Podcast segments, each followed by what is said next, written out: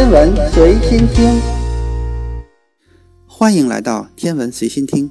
天王星是躺着公转的，其实就像一个汽车轮子一样，轴心对着太阳，自己像轮子一样围着太阳滚动。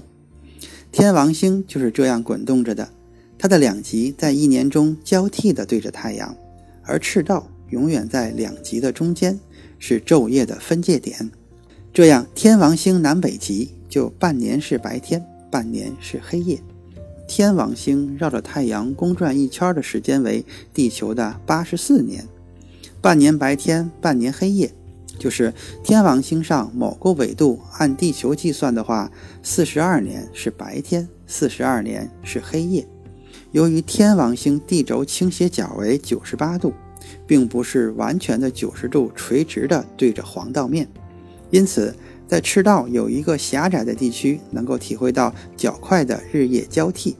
不过，太阳位置非常低，总是在天际线边缘跳动。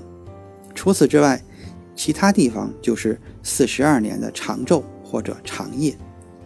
天王星距离太阳平均距离二十八点七亿千米，大约是日地距离的二十倍。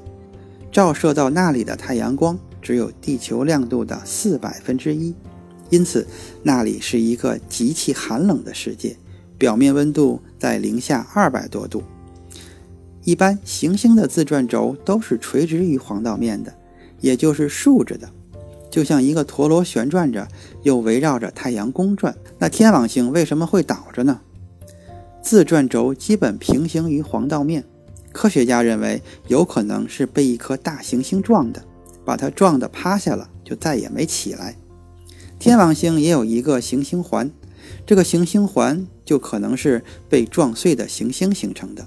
虽然没有土星那么明显，或许是因为年代久远，撞碎的环带物质逐渐受到吸引力的影响，落到了天王星上，环就越来越稀薄了。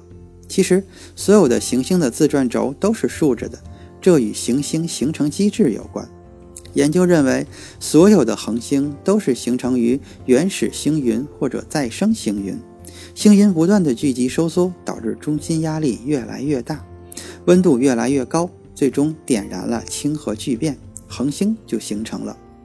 恒星在形成前，星云收缩过程的不平衡会导致整体旋转，随着旋转速度的加快，离心力也会使整个星云甩成几个巨大的吸积盘。